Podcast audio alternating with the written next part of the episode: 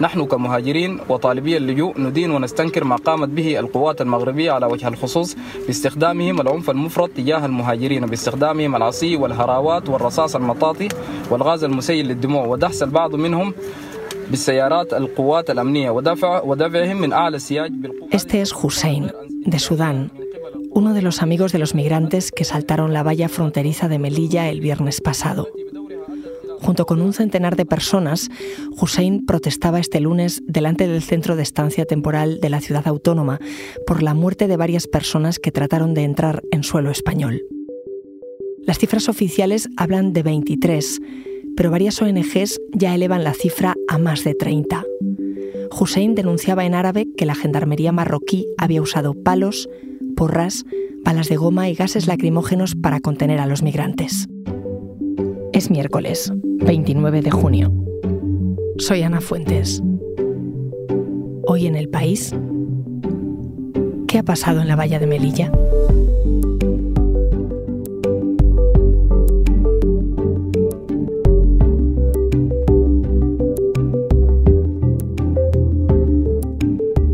Para hablar de la situación en Melilla he llamado a Laura Jiménez Varo, que es colaboradora del periódico en esa ciudad. ¿Qué tal, Laura? Buenas, Ana, encantada. Oye, cuéntame qué es lo que hemos escuchado al principio. Pues hemos escuchado a Hussein eh, leyendo un comunicado como portavoz del colectivo de, de, sudaneses y también del resto de migrantes y solicitantes de asilo que están acogidos en el centro de estancia temporal de inmigrantes en Melilla, que es el centro que depende del gobierno central, donde eh, se acoge a, a, todas las personas que llegan a la ciudad a la espera normalmente de que se los eh, envíe a la península.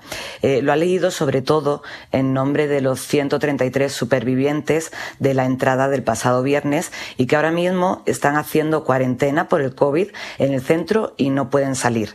En ese comunicado se condena la violencia ejercida contra eh, los migrantes, contra ellos mismos, en Marruecos, no solo a pie de valla cuando hay un salto o una entrada, sino eh, también en los campamentos donde suelen refugiarse, en los alrededores de Nador, y donde sufren un acoso constante. La razón es que Marruecos no quiere que haya ni migrantes ni solicitantes de asilo subsaharianos en el norte del país, especialmente en Nador, muy cerquita de Melilla, para evitar que así eh, intenten entrar en territorio español. ¿Y qué piden Hussein y el resto de migrantes que han escrito esa carta? Pues lo que pide Hussein es algo que a priori parece muy obvio y que además también piden organizaciones internacionales desde agencias de, Naciones Unidas hasta activistas por los derechos humanos que trabajan sobre el terreno. Piden en primer lugar una investigación internacional urgente sobre lo que ha ocurrido y cómo ha ocurrido piden también que no se mire hacia otro lado y que la comunidad internacional condene esa violencia piden también que se les trate como si se trata en Europa a otros colectivos de refugiados. Y los ejemplos más claros, los últimos ejemplos que tenemos, son los casos de Ucrania o de Afganistán, eh, que es una población, son unas poblaciones con las que muchos países de la Unión Europea sí se han volcado. Oye, Laura, ¿cómo estaba el ambiente en el CETI? ¿Te dijeron algo más? No ha sentado, por ejemplo, nada bien que se señale a las mafias como responsables de las muertes en la frontera.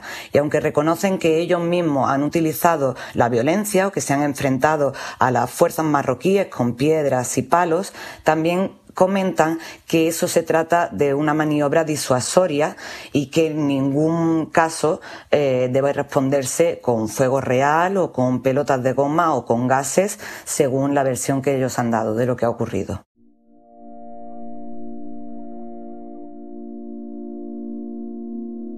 Laura, para intentar entender dónde se produjo esa muerte de 23 personas, quiero pedirte que me describas esa zona, esa zona del lado de Melilla y del lado de Marruecos?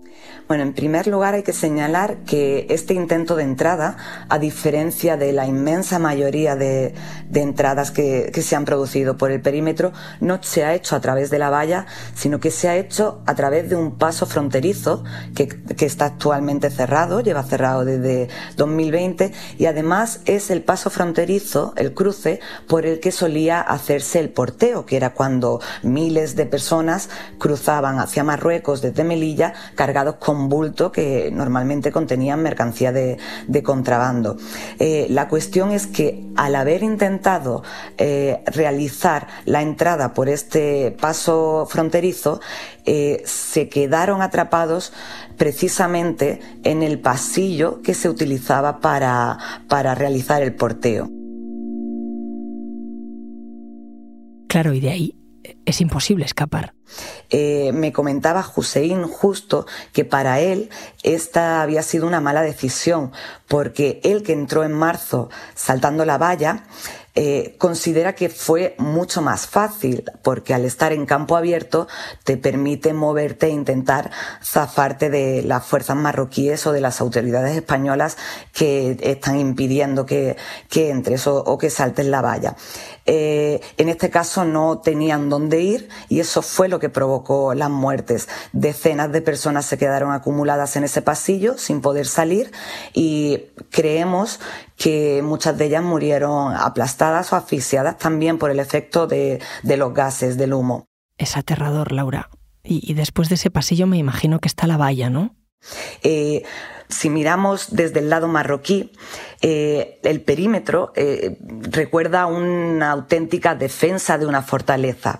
Lo primero que encontramos es un muro de concertinas, las cuchillas que antes coronaban la valla de Melilla, de casi dos metros de altura. Justo después se puede ver una montaña de arena detrás de la cual hay una fosa eh, en la que me comentaban eh, eh, quienes están ahora en el CETI que si caes no se puede salir, salvo que, alguien te saque si conseguimos superar todo eso, nos encontramos ya con, la valla, con la alambrada grande, ¿no? De, de, 10 metros de altura, que está coronada por los peines invertidos, que son unas barras curvas que impiden que se, que se acceda más allá.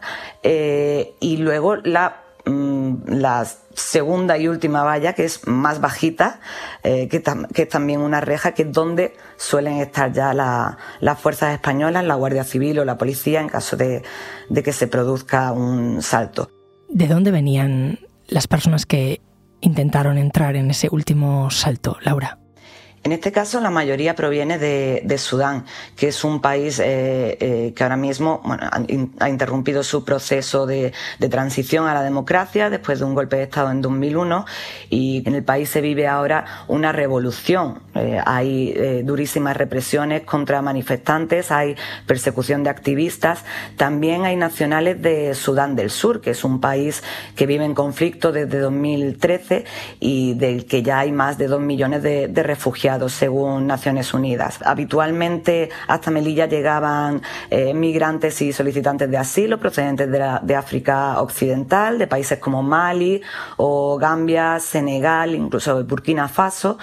Eh, en el caso de los sudaneses y de otras nacionalidades que también se han visto en estos eh, dos últimos años, como Somalia o Eritrea, el camino es muchísimo más largo. Vienen desde la otra orilla de, de África.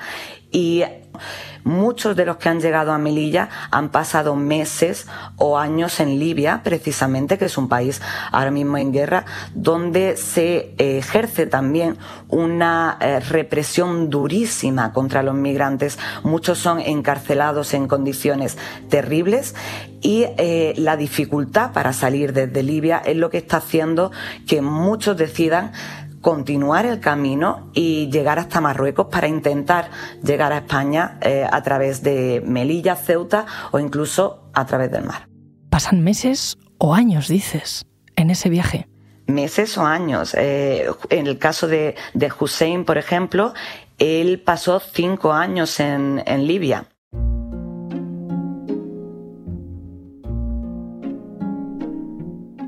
Hussein lo consiguió y en esa carta que te leía de protesta de los migrantes te hablaba de gases lacrimógenos, de palos, de palas de goma. Em, ¿Es habitual que les trate así la gendarmería marroquí? Eh, ¿Ha sido más agresivo en esta ocasión Marruecos? Pues en este caso denuncian que se está produciendo un aumento de, la violencia y de la agresividad por parte de las fuerzas marroquíes, especialmente a la hora de, hacer redadas y de, entrar a los campamentos donde normalmente se refugian para, desmontarlos.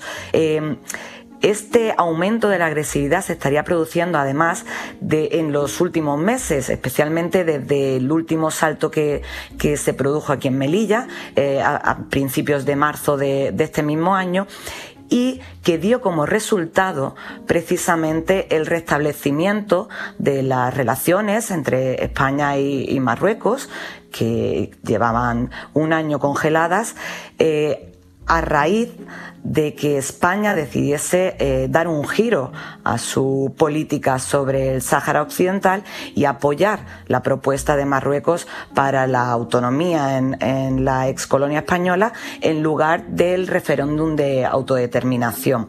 Es decir, eh, para, diversos colectivos existe o parece existir un vínculo bastante claro entre ese restablecimiento de las relaciones diplomáticas y el aumento progresivo de la violencia en Marruecos contra los migrantes.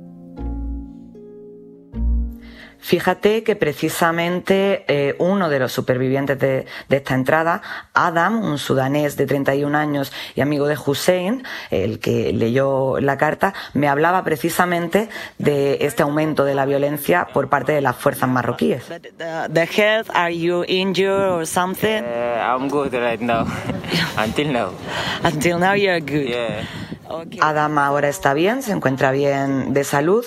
Eh, para él esta ha sido una victoria amarga porque lamenta muchísimo eh, todo lo que vivió allí y haber sido testigo de la muerte de, sus amigos. Eh, y al menos él tiene el consuelo de que a esta tercera vez que ha intentado entrar lo ha conseguido, porque ya lo intentó en marzo en dos ocasiones. Because you tried to, to enter here on March yeah. with Hussein. Yeah. He told me. I tried two times. This is the third time I, at the third time I made it, you know. Adam me explicaba que en comparación con marzo, ahora Marruecos usó mucha más violencia. Yeah, at the first time they they didn't use uh, like this violence, but at the last time they use too much violence.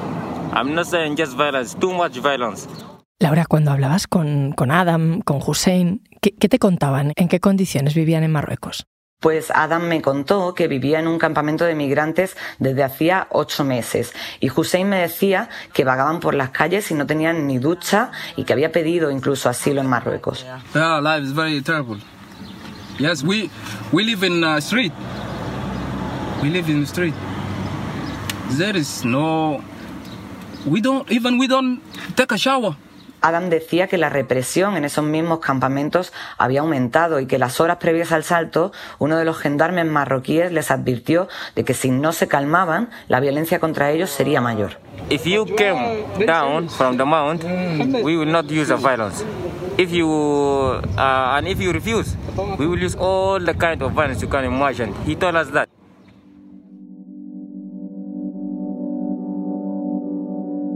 Laura, ¿Marruecos proporciona ayuda humanitaria a los migrantes? Eh, las ayudas que reciben por parte del gobierno o por parte de ACNUR eh, son, suelen ser muy pequeñas. Sí es cierto que Marruecos está intentando dar eh, acceso a la sanidad y acceso a la escuela para los menores refugiados, pero aún así queda mucho camino por recorrer. Marruecos tiene una ley de asilo. Marruecos tiene una estrategia de, migración y asilo, pero no tiene ninguna ley de asilo. ¿Y cómo funciona esta estrategia?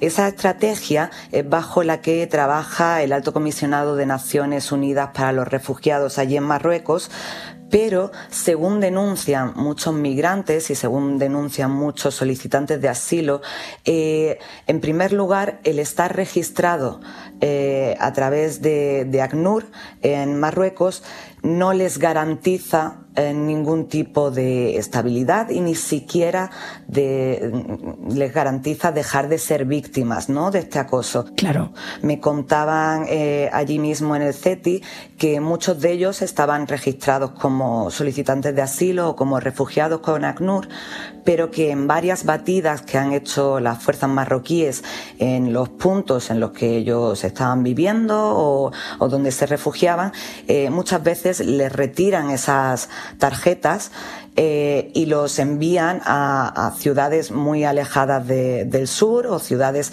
en la frontera con Argelia para intentar, como comentaba, alejarlos de, de la frontera con España. Oye, Laura, tú eres de Melilla, ¿no? Soy de Melilla, sí. Me surge la duda de cómo se ha visto allí en Melilla el cambio de postura de España con respecto a Marruecos. Pues aquí en Melilla se ha visto con una especie de contención y recelo. En primer lugar, porque para muchas personas, especialmente a los, a los empresarios, este cambio de postura ha supuesto eh, una recuperación de las relaciones con Marruecos que aquí en la ciudad eran totalmente necesarias. Ha permitido la reapertura de la frontera, que mantenía divididas a familias, que estaba asfixiando eh, eh, económicamente la ciudad, pero por otra parte, y esto me lo comentaba, por ejemplo, el presidente de, la ciudad, Eduardo de Castro, eh, existe un temor en primer lugar, a que Marruecos no cumpla sus promesas, es decir, no asuma el compromiso de respetar la soberanía española sobre Melilla y Ceuta. Recordemos lo que ocurrió en Ceuta el año pasado con la entrada de más de 10.000 personas desde Marruecos en apenas dos días, eh, pero también que Marruecos siga utilizando y además se vea eh, más seguro después de que esto se haya producido la inmigración o la presión migratoria sobre la ciudad como una herramienta, un arma en esta guerra híbrida que le ha permitido pues conseguir precisamente ese cambio de postura sobre el Sáhara. ¿A qué te refieres con una guerra híbrida? Pues esta guerra híbrida eh, o las guerras híbridas que se producen ahora en el planeta se refieren a conflictos, guerras en las que los estados utilizan otras herramientas, otras armas que no son los ejércitos, como el acceso a los recursos, a los recursos eh, naturales, el acceso a las materias primas, el sistema económico o la inmigración en este caso. Laura, gracias. Muchísimas gracias a ti.